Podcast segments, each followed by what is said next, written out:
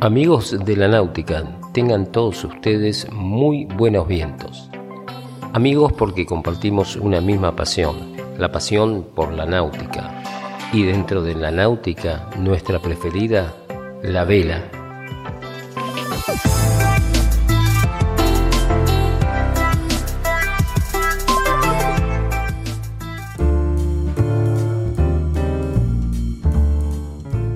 Hoy vamos a hablar de un navegante. No es un navegante famoso, pero vale la pena conocer su historia, ya que con Elia vamos a tener una visión diferente a lo que es viajar. Este es un relato de Paco Nadal. Ayer me tropecé de forma casual con una de esas historias humanas que te hacen replantearte el sentido de los viajes, el sentido de la palabra viajero y hasta el sentido de la vida estaba comiendo con unos amigos en su autocaravana, aparcada en la bocana del puerto de Cabo de Palos, en Murcia, cuando vimos entrar en la rada una extraña embarcación. Era una mezcla entre canoa y catamarán hecha a retales, un engendro de nave, con unos mástiles muy enanos y un pequeño motor fuera de borda. Atracó justo delante de donde estábamos nosotros y vimos desembarcar a un tipo alto y delgado, cocido por el sol y con barba de no haberse afeitado en ocho meses. Hubiera sido el típico náufrago de no ser porque, en vez de bajar de la extraña nave exclamando alabanzas y besando la tierra, se sentó sonriente en el pantalán y encendió un cigarrillo con el deleite de quien se da a sí mismo una recompensa tras un largo día de faena. Después se levantó y se acercó a nuestra autocaravana a pedirnos agua caliente para hacerse un té. Pero lo invitamos a entrar y le ofrecimos que comiera con nosotros. Ese rostro brunido, esa barba rubia y rizada y esos ojos penetrantes anunciaban a gritos que detrás había una gran historia. Y así era, su historia es esta. Se llama Andrés Gabriel, es alemán, de Hamburgo, con un poco más de 40 años, dos hijos, adolescente y una ex, mujer. El 2 de mayo del 2011 se embarcó en un viaje iniciático para circunvalar toda Europa como navegante solitario en el cascarón ese que estábamos hablando recién, que no son más que dos kayaks de mar unidos por una estructura de aluminio fabricada por él mismo como propulsión utiliza dos mástiles de Optimis y sus correspondientes velas, más un pequeño motor fuera de borda. Partió de Hamburgo y costeó hasta Holanda. Allí remontó el río Rin, pasó luego el río Main y de este al Danubio, que descendió hasta salir por su desembocadura al Mar Negro. Del Mar Negro por el Bósforo y Estambul al Mediterráneo, Grecia, Italia, Francia España. Hasta que yo me lo encontré ayer en las costas de Murcia. Llevaba navegada ya 5.000 millas náuticas en solitario. Pero lo que le hace diferente su viaje es que además va sin un euro. Decidió de forma voluntaria no llevar dinero ni tarjetas de crédito. Vive de lo que la gente le da mientras devora una tortilla de patatas y varias lonchas de jamón serrano en el pequeño comedor de la autocaravana de mis amigos, los miro con detenimiento. No me extraña que de momento no haya pasado hambre. Andreas es el tipo de gente que incita a la bondad. Tiene unos ojos pequeños y chispeantes, sonrisa perenne y ademanes sinceros. Con esa barba naranja de náufrago podría ser un Papá Noel del litoral o un rudo marinero de una novela de Patrick O'Brien. Le pregunto, ¿qué le llevó a viajar sin dinero? Cuando eres turista normal, solo ves restaurantes, hoteles y monumentos. Cuando viajas sin dinero, necesitas a la gente. Es la mejor manera de conocerla y hablar con ellos. Tienes que sonreír, ser amable, Tienes que ser agradecido. Es mágico. La gente es parte de tu aventura, es parte del juego. Todo comenzó, según cuenta, en el 2008 cuando, con un triciclo de su invención, movido por una vela, cruzó desde Dinamarca a Marsella. Se dio cuenta de que al viajar de una manera tan rara y ecológica, la gente se ofrecía a ayudarle y no necesitaba el dinero. Confiesa que el peor momento del viaje lo sufrió entre las islas griegas de Icaria y Mykonos. Me sorprendió una tormenta con olas de 4 metros, los dos cascos del kayak se llenaron de agua y apenas podía avanzar a dos nudos. Los mejores momentos cuando arribó a Estambul. Llegó con miedo porque solo había grandes ferries y barcos mercantes en el Bósforo que amenazaban con mandarlo a pique sin enterarse siquiera y además le habían advertido que tenía que pagar una tasa de 125 euros para navegar por la costa turca pero la casualidad quiso que atracara su catamarán casero en la zona rica de Estambul, junto al chalet del embajador de Egipto.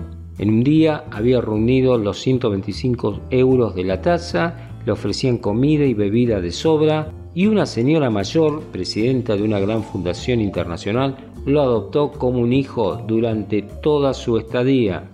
Solo una vez tuve que pedir para comprar gasolina y dos veces para comprar comida. En todo este año nunca me ha faltado nada. La gente que encuentras es maravillosa. Me dice mientras me enseña su casa flotante, llevo dos mochilas estancas con toda mi ropa, un saco de dormir y una tienda de campaña. El equipo incluye también un iPod, placas solares para recargar las baterías del GPS, una pequeña cámara de fotos resistente al agua y un ordenador portátil con el que se conecta en los wifi gratuitos de los bares para chequear el parte del tiempo y escribir en la web en la que narra en directo su aventura. Y en la borda de la nave pintado en negro una leyenda, navegando por los buenos pensamientos. Y este lema le pregunto, porque solo si tienes buenos pensamientos puedes dar algo a los demás, fue su respuesta. Yo vivo de viajar, he viajado toda mi vida, he visitado más de medio mundo, pero al lado de este tipo me siento sumamente inferior. Pienso en la eterna discusión, ¿eres viajero o turista? Después de conocer a Andreas lo tengo más claro aún, yo soy un vulgar turista. Un viajero auténtico y de verdad es él. Este tipo de historias nos enseña que a veces no es necesario tener el barco soñado ni el dinero disponible para hacer el viaje que tanto anhelamos. Solo hay que tener las ganas y dar el primer paso.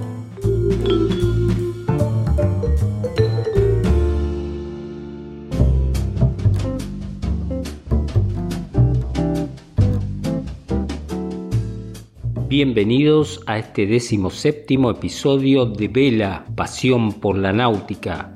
Además de los recuerdos, las noticias, los relatos, como tema principal, vamos a escuchar la tercera y última parte de la entrevista a Darío Ramos, quien bajo la proposición de Pablo Saad, un navegante mundista que conoce los mares más bravíos del planeta, emprendieron la aventura de hacer el paso del noroeste, unir el Océano Atlántico con el Océano Pacífico, navegando el mar glaciar ártico muy cerca del Polo Norte con el velero Anaíta entre otras cosas, nos va a contar lo que fue para él una de las experiencias más terroríficas que pasó en su vida. Tocaba el cambio de guardia y fui a despertar a Pablo. Cuando me asomé por el ojo de buey, vi venir un iceberg gigante a gran velocidad hacia nosotros y luego sobrevivir en un iceberg con temperaturas extremas y con osos polares hambrientos a su alrededor. Vamos a la presentación del episodio de esta semana.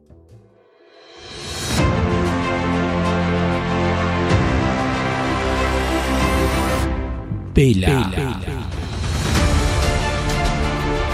Pasión por, por la náutica. Un podcast de Jorge Conte.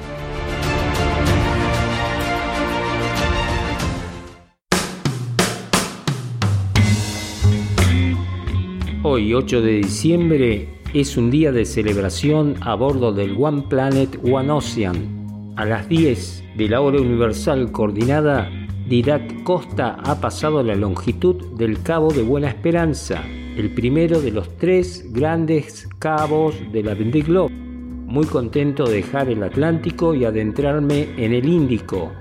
Como bienvenida, el cielo se ha cubierto de golpe y ha caído un poco de lluvia.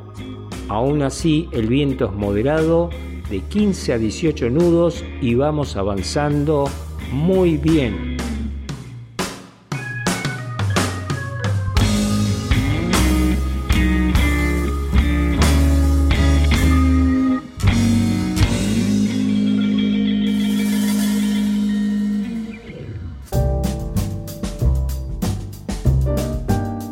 Por otra parte, la británica Pip Hare, la primera de las tres grandes capas de la Vendée Globe, está situada en el puesto 20. Está persiguiendo duro a su rival, el español Didat Costa, a solo 12 millas del bombero de Barcelona que está en su tercera vuelta al mundo en 5 años. Todos ellos a bordo de su One Planet, One Ocean, que comenzó este, su vida como King Fisher de Mar hace más de 20 años. Marcar ya su primer cabo será un momento significativo para Her, de 45 años, que vive en Poole, Inglaterra, y cuya moca es de idéntica cosecha a su amigo y rival Didat Costa. El suyo fue construido como un super bijou por el patrón suizo Bernard Stamm y sus amigos en un cobertizo en Les Council, Bretaña y votado el 11 de febrero del año 2000, mientras que el Kingfisher de Malactur fue votado dentro de la misma quincena en otro lado del mundo, en Nueva Zelanda. Así como los dos IMOCA son rivales de toda la vida, aunque Stam tuvo que abandonar la Vendée Globe 2000-2001, en la que MacArthur, de 24 años, lideró y terminó segundo. Así Hare y Costa competían previamente con Mini 650 entre sí y terminaron en 40 minutos el uno del otro la última vez que hicieron la Mini Transat. Costa, que terminó decimocuarto en la última Vendée Globe hace unos días, informó que había chocado con algo que creía que era una ballena, aunque no hubo daños ni al mamífero ni a su barco además de notificar a otros competidores a través del Race HQ, también se aseguró de que Her, que navega tras él, estuviera al tanto. Didac me envió un mensaje ayer para hacerme saber que había golpeado algo. Es realmente bueno tenerlo allí, nos mantenemos en contacto.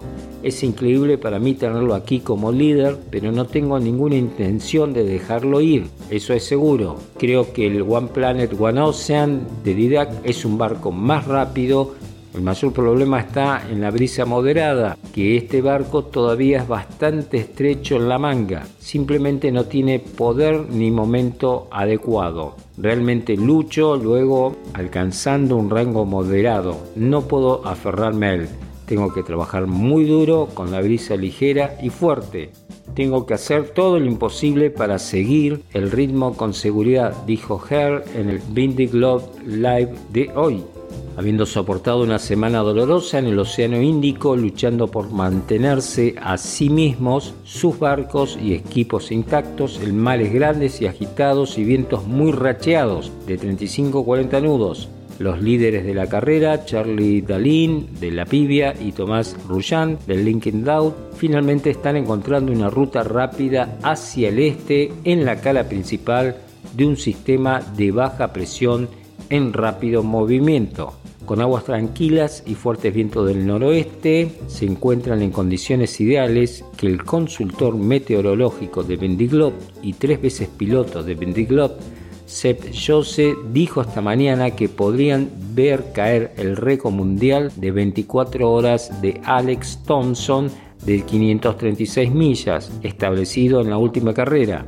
Si pueden seguir el ritmo de frente como que se mueve a unos 25 nudos hacia el este, podrían atrapar un flujo de viento moderado de una alta presión en el cabo de Lewin que podría abrirles una enorme ventaja sobre sus perseguidores. Y de hecho han mantenido promedios altos desde anoche, más de 20 nudos y eso significa que a menudo surfean a 28-30 nudos Los nueve barcos que navegan en la estela de Dailin y Ruyan fueron alcanzados por el frente que tenía 50 nudos en ráfagas tormentosas, con mares enormes y confusos.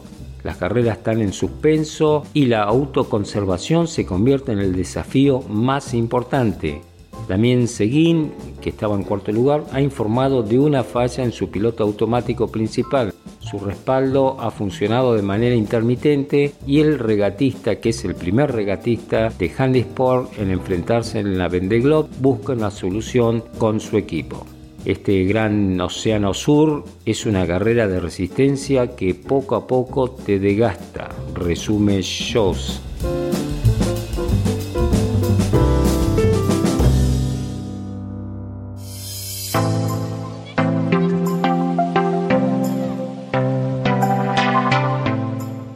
Él es todo un aventurero que pasó del frío de la cordillera de los Andes al extremo frío del Ártico. Darío Ramos nació y se crió en Carlos Tejedor, provincia de Buenos Aires, República Argentina.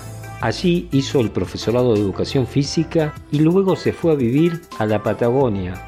Es artista plástico y amante de las aventuras. Padre de cinco hijos, Darío nos va a contar lo que fue para él una de las experiencias más terroríficas que pasó en su vida, sobrevivir en un iceberg con temperaturas extremas y con osos polares hambrientos a su alrededor. Todo comenzó en San Martín de los Andes, allí se hizo amigo de Pablo Saad, un navegante mundista que conoce los mares más bravíos del planeta y le propuso hacer el paso del noroeste, unir el Océano Atlántico con el Océano Pacífico, navegando el mar glacial ártico muy cerca del Polo Norte con el velero Anaíta, que es la diosa griega del agua y de las tempestades. El paso del noroeste dentro del círculo polar ártico es un camino que hace unos años no existía y que se formó como una triste consecuencia del calentamiento global. Son muchos los veleros que se han dispuesto a realizar esta travesía, pero solo muy, pero muy pocos han podido lograrla. Amigos de Vela Pasión por la Náutica, tengo el honor de presentarles al señor Darío Ramos.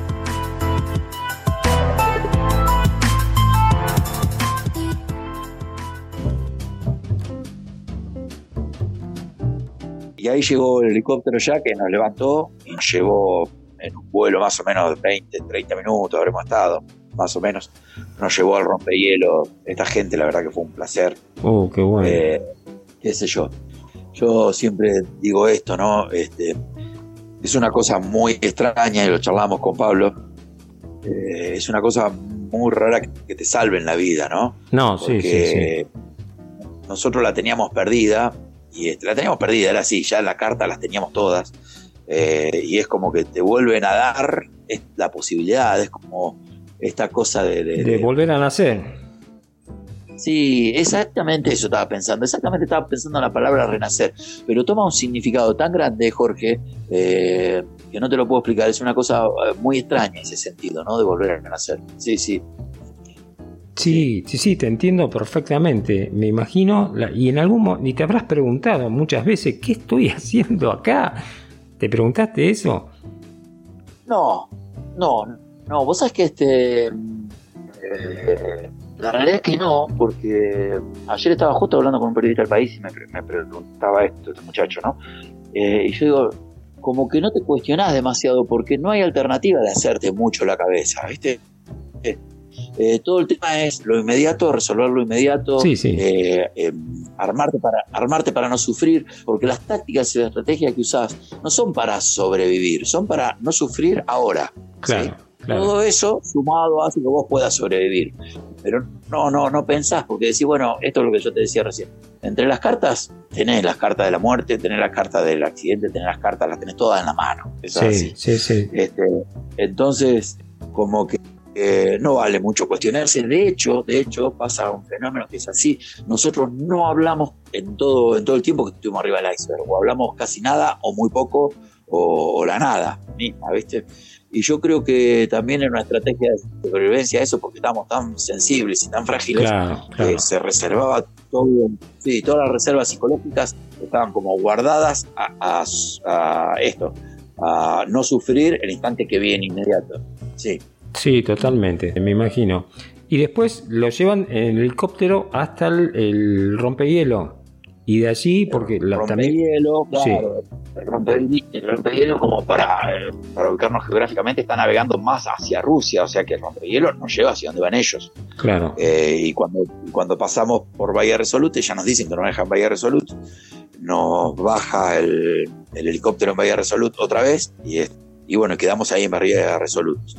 Christian, este meteorólogo francés, está en Boninlet, en una isla enfrentada a Bahía Resolute. Ahí estamos a más o menos a 1200 kilómetros del polo, del polo magnético, ¿no? Sí. Eh, y Cristian invita a Pablo a, volver navegando.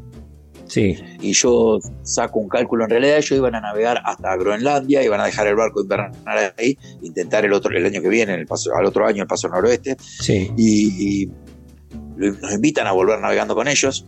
Sí. Eh, Pablo cree que es este, una forma de sanación volver a navegar, pero yo tenía una desesperación muy grande de volver a Buenos Aires y estar con mis hijos. Obvio, sí.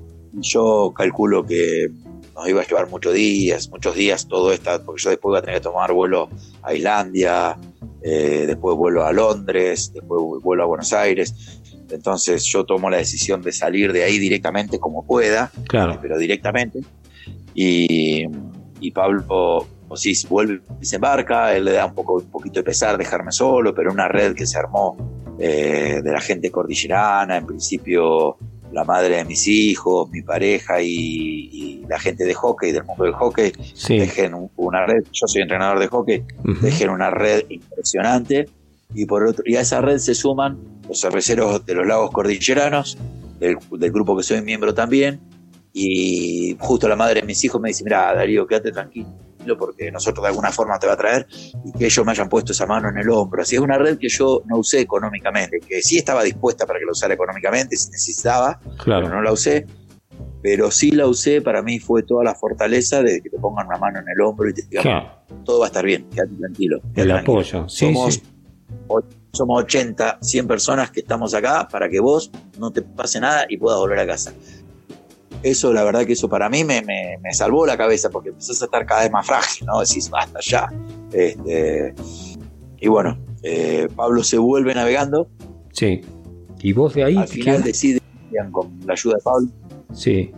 vuelven hasta Francia navegando en realidad, este, cosas que tardaron bastante más. Claro. Y, yo me quedo solo ahí en Bahía de Lute.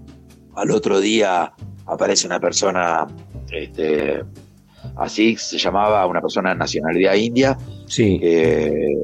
fue una persona así como esas, esas personas iluminadas que se cruzan y te dan una mano, que me ayudó a sacar los pasajes, utilizando su tarjeta, porque yo tenía el dinero, pero no tenía una tarjeta que me pase.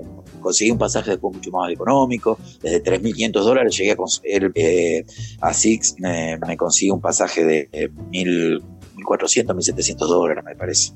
Eh, pero no tenía una tarjeta que soportara esa operación, ni en mi familia tampoco había una tarjeta que soportara una operación así. Este, así que él usa su tarjeta. Qué bárbaro. A su número para que le deposite cuando llega a Buenos una persona que yo ni conocía, ¿viste? Y yo le digo, no, no, de ninguna manera la pagué ahí, pero el hombre estaba hasta dispuesto que yo me llevara el dinero que tenía, que lo usara para volver a Argentina y que después de allá le depositara, me decía, ¿viste? Qué eh, maravilla. No, no, una cosa... Sí, sí, una, una, una persona maravillosa que me encantaría volver a ver. Bueno, así me encontré mucha gente que me puso la mano en el hombro y me ayudó de formas este, mucho más o mucho menos, qué sé yo, pero lo de ASICS es puso una tarjeta para pasar 1.700 dólares a un desconocido. No, este, una maravilla. No todo está perdido, ¿no? Es así, ¿eh? Realmente. No, no, no, no hay nada perdido. Yo creo que el mundo es un espacio maravilloso, lleno de gente maravillosa, este, y uno cuando está transitando y está dando vuelta al mundo, se encuentra siempre, siempre, siempre, cuando está en una, en una situación límite o en un conflicto, siempre encontrás manos amorosas que te rescatan, ¿eh? totalmente, pero totalmente, convencido de ello. Escúchame. y yo digo, sí, sí, sí, sí, dale, dale, dale. No, no, es una, una, conclusión recontra sencilla y que me parece este, y que es como muy, muy cursi, pero en realidad esto es así.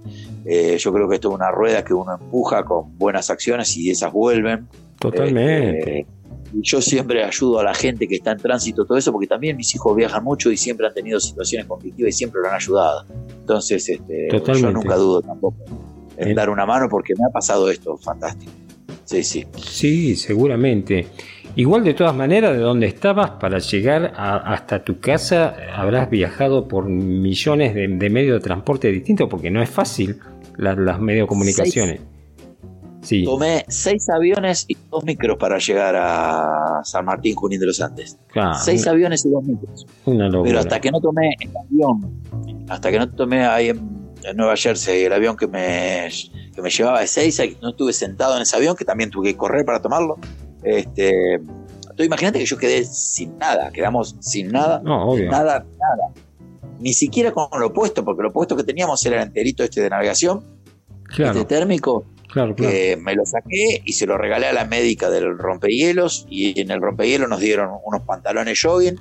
Yo tenía las botas estas de pescador, que son como de un neopren, de un y, no teníamos nada, nos dieron remera, nos dieron todo. O sea, yo tenía una, bolsa, tenía una, tenía una mochila con, no sé si tenía un buzo adentro y alguna cosita así, no tenía nada de nada.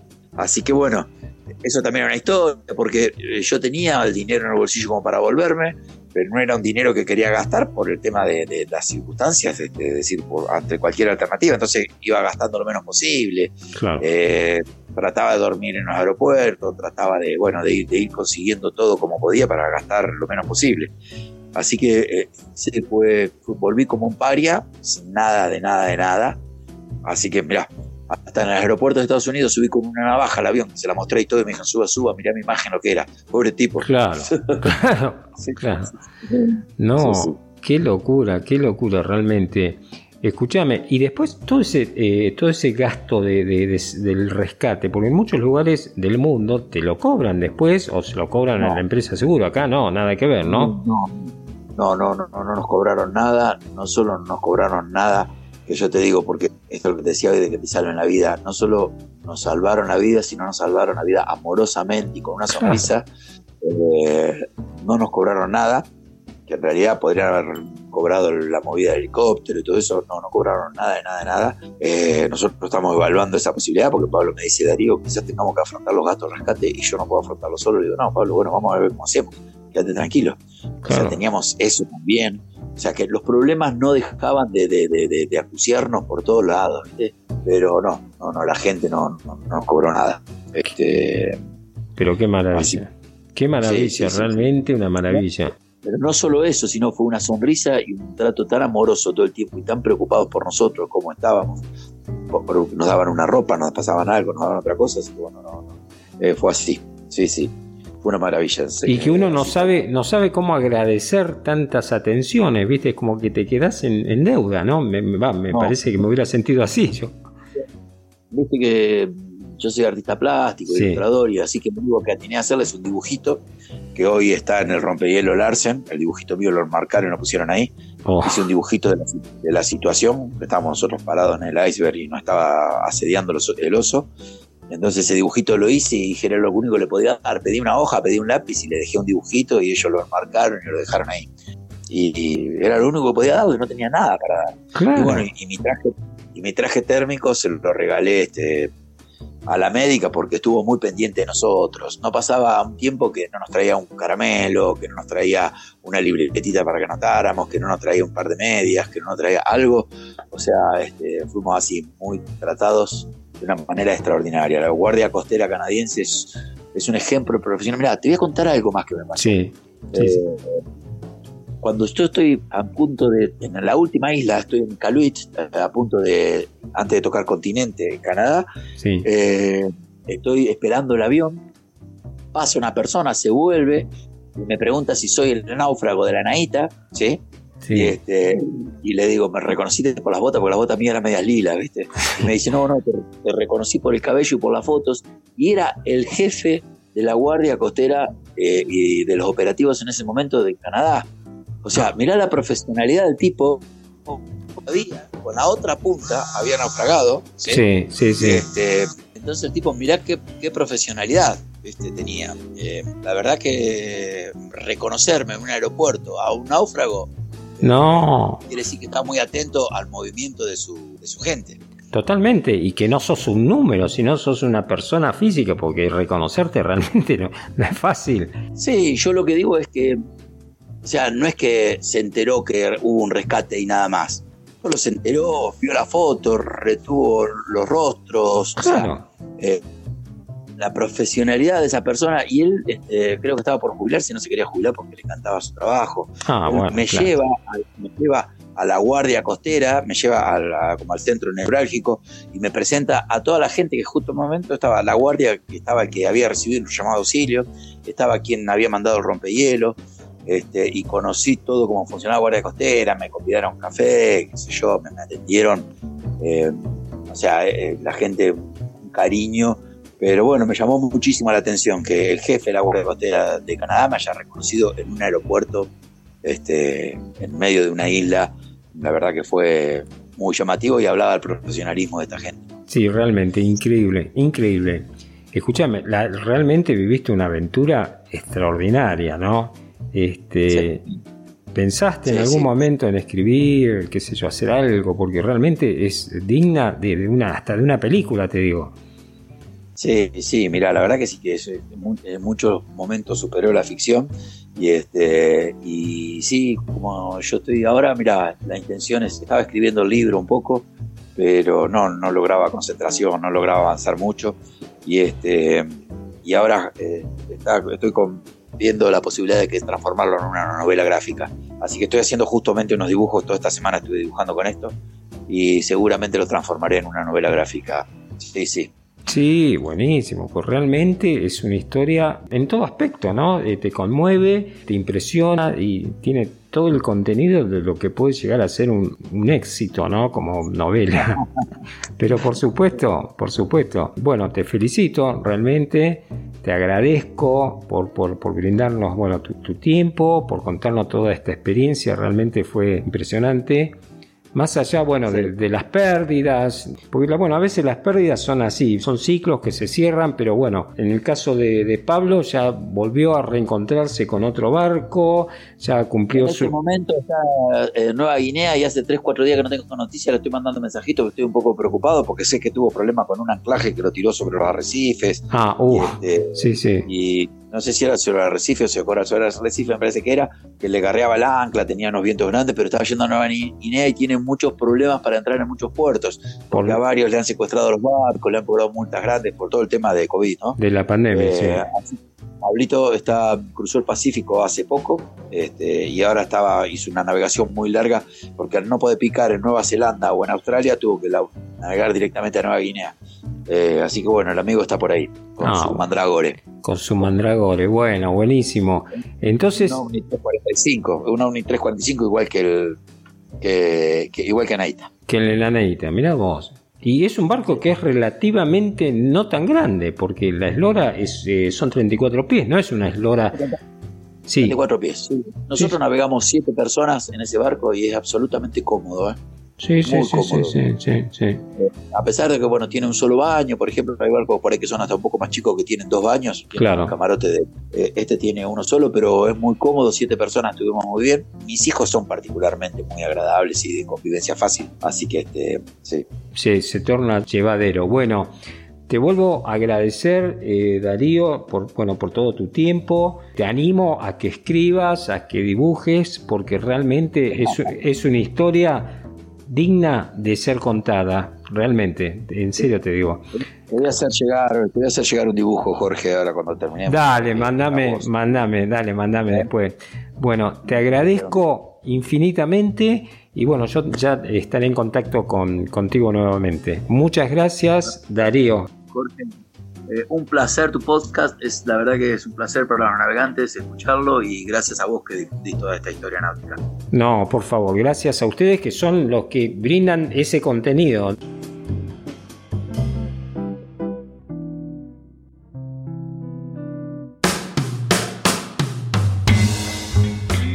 Muy bien amigos, así finaliza esta entrevista a Darío, que junto a Pablo emprendieron la travesía del Paso del Noroeste dentro del Círculo Polar Ártico, camino que hace unos años no existía y que se formó como triste consecuencia del calentamiento global y donde muy pocos se atreven por su peligrosidad y condiciones climáticas extremas.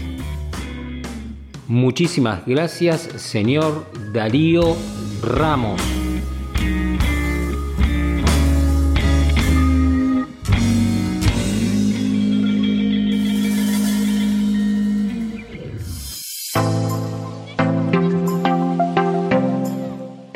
Muy bien amigos nautas, estamos llegando así al final de este episodio. Como es habitual, este último bloque está dedicado a un relato, cuento, poema o fragmento de algún texto siempre referido a la náutica. En este caso vamos a hablar de Yves Parlier, quien nació un 14 de noviembre de 1960, un marinero francés muy conocido en el mundo de la navegación en alta mar y en general en Francia, donde fue elegido la máxima personalidad deportiva de Francia en el 2002, el cual es apodado el extraterrestre por sus increíbles hazañas y capacidades. Parlier tiene actualmente dos récords de navegación de distancia en alta mar en 24 horas, establecidos en abril y mayo del 2006. En este relato vamos a comprobar fehacientemente por qué lo llaman el extraterrestre y también MacGyver.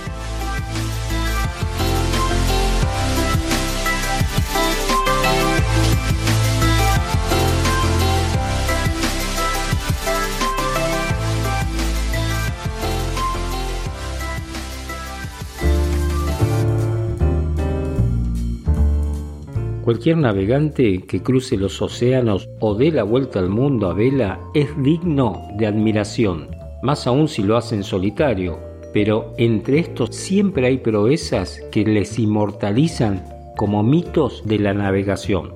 Un ejemplo es el de este navegante francés, Yves Parlier, un ser más acuático que terrestre, de ahí su sobrenombre, el extraterrestre o el de MacGyver su currículum náutico es grandioso, pero fue su participación en la edición 2000-2001 de la Vuelta al Mundo en solitario, sin escala ni asistencia, la Vendée Globe, la que lo ratificó como un mito, volviendo a casa como un héroe antiguo, derrengado y hambriento, pero con la convicción de haber derrotado al destino. Había participado en la edición de 1992 en la que rompió el palo nada más salir. Retornó al puerto y volvió a zarpar con casi tres semanas de retraso. En la edición de 1996 tuvo que abandonar al chocar contra un Growler en los mares del sur. En 1997 ganó la Transat en dobles Jacques Bablé junto al ya mítico Eric Tabarly este ya con 66 años, primera y última vez que Tabarly navegó en un IMOCA 60. El 18 de diciembre del 2000, en la Vendée Globe, Yves Parlier, a bordo de sus 60 pies Aquitaine Innovation, encabezaba la flota de 24 veleros por el Pacífico Sur cuando rompió el mástil de 25 metros de altura confeccionado en carbono uno de los lugares más alejados de tierra de todo el planeta, con olas de más de 15 metros y vientos de 50 y 60 nudos, hielos a la deriva y temperaturas bajo cero, donde hasta el tipo más templado perdería la calma. Parlier, no, estoy bien, no necesito ayuda, dijo el patrón por radio a Philippe Chantot, el organizador de la Vendée Globe. Ingeniero en composites Parlier logró recuperar un par de fragmentos del palo de carbono, lo subió a bordo y se puso a rumiar una solución. Entre los navegantes, a Parlier se lo conoce también como MacGyver, ya sabes, el tipo aquel de la tele que improvisaba una ala con una percha y un paquete de Kleenex. En esta ocasión, Parlier iba a hacer honor al apodo, llevando a la práctica la máxima de todo navegante que se precie de ser capaz de solucionar cualquier problema por uno mismo, sin ayuda de nadie, con los medios de que se dispone a bordo. Con un aparejo de fortuna provisional, formado por un trozo de palo palizar la vela mayor con cuatro rizos y el tormentín puso rumbo hacia las islas Stewart al sur de Nueva Zelanda, navegando a siete nudos, lejos de las planeadas a 30 nudos de los días anteriores. Con el barco maltrecho y agotado arribó a la bahía de North Arm el 8 de enero, una ensenada protegida y con fondo de arena donde echó el ancla, pero esta agarrió y el barco se varó. Parlier se construyó un pequeño chinchorro con dos cajones de plástico a los que trincó unos depósitos de combustible. Las normas de la regata permiten cualquier arreglo siempre que no se acepte ayuda exterior o desembarque en tierra más allá de la línea de la pleamar. Y vestido con su traje de supervivencia, fondeó otra ancla, largó algunos cabos a tierra y ayudándose con los winches consiguió reflotar el barco e inició los trabajos de reparación del aparejo con la intención de continuar la regata. Acerró y pulió los fragmentos, diseñó una abrazadera de fibra de carbono para unir los dos trozos del palo y preparó la resina que daría rigidez a la unión. Encerró los fragmentos en una caja de plástico, les aplicó el calor de cinco bombillas y de su camping a gas logró coser un nuevo palo de 18 metros de alto que colocó en el casco ayudándose de la botavara a guisa de palanca y de sus outrigger un trabajo para que habitualmente se necesita una grúa. Hizo varias pruebas, el invento funcionaba, el barco navegaba bien y rápido. Con el barco en condiciones de navegar de nuevo, volvió a la regata un mes después del accidente, eso sí, sin el camping gas para preparar su comida liofilizada. Y lo peor, a medida que pasaban los días, le quedaban cada vez menos alimentos. Las limitaciones de peso en estos barcos de competición son tan rigurosas que las reacciones que se embarcan están pensadas al detalle, apenas para 115 días de regata un 10% más del tiempo empleado por Christoph Hawin, el ganador de la edición anterior, con 105 días. Me alimento como un bebé, bromearía Parlier poco después. Redujo su dieta a unas 800 calorías diarias, muy poco teniendo en cuenta el desgaste que supone tripular en solitario un barco así.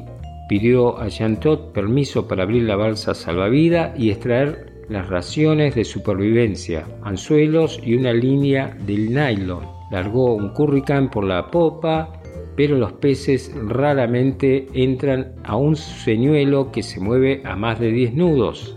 Al doblar el cabo de hornos, la situación era dramática. Parlier había acabado hasta con su chocolate, con lo que a él le gustaba, y empezaba a sentir los mordiscos del hambre paladeó las últimas tabletas de sus raciones de supervivencia y volvió a poner en marcha su ingenio. Con una bolsa de velas preparó a proa un ingenio para atrapar el krill que embarcaba con los rociones y cada mañana paseaba ansioso por el barco para recoger los minúsculos peces voladores que saltaban sobre la cubierta. También empezó a recolectar algas y a colgarlas de los guardamancebos para comerlas una vez secas. Mientras, enterados de sus penurias, sus admiradores y seguidores empezaron a hacerle llegar por internet recetas para cocinarlas. Cocina oriental, recetas tailandesas para cocinar con agua de mar, los frutos de su cosecha. Sigo un régimen drástico, pescado y algas, algas y pescado se sonreía el marino galo. El doctor Chauven me dice que las algas son buenas, que contienen calcio, potasio, proteínas y vitamina B12 y que son ricas en yodo, pero me advierte comunicó Parlier en una ocasión, que si tomo grandes cantidades pueden causarme desarreglos en las glándulas tiroides. Hambriento y solitario y rengueante a consecuencia de un accidente de parapente al que sobrevivió de milagro y en el que se fracturó una pierna, la estima de Parlier crecía día a día a los ojos del mundo. Había marinos que le hacían llegar la posición de bancos de dorados en el Atlántico para que pescase ralentándose su marcha.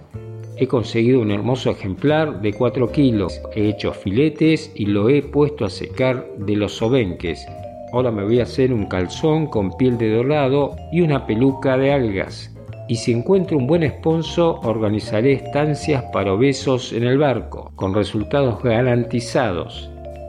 Tengo una fijación estos días, señaló en una conexión de radio, voy a quitar la palabra alga de mi diccionario.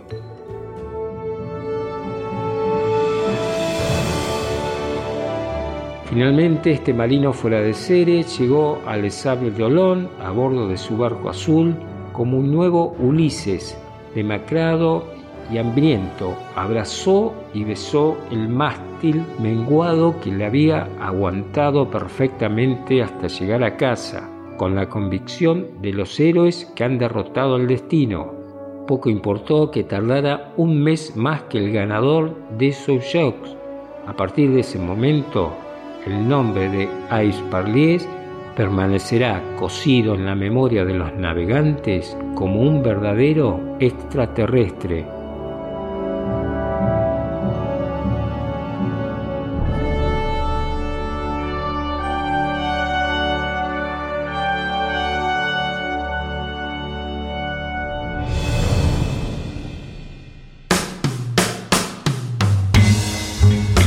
Así llegamos al final de este episodio.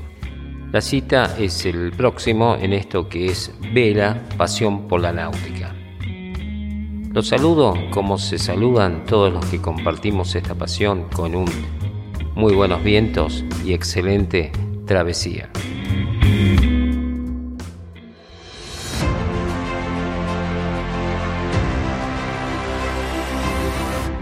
Vela pasión por, por la náutica. Un podcast de Jorge Conte.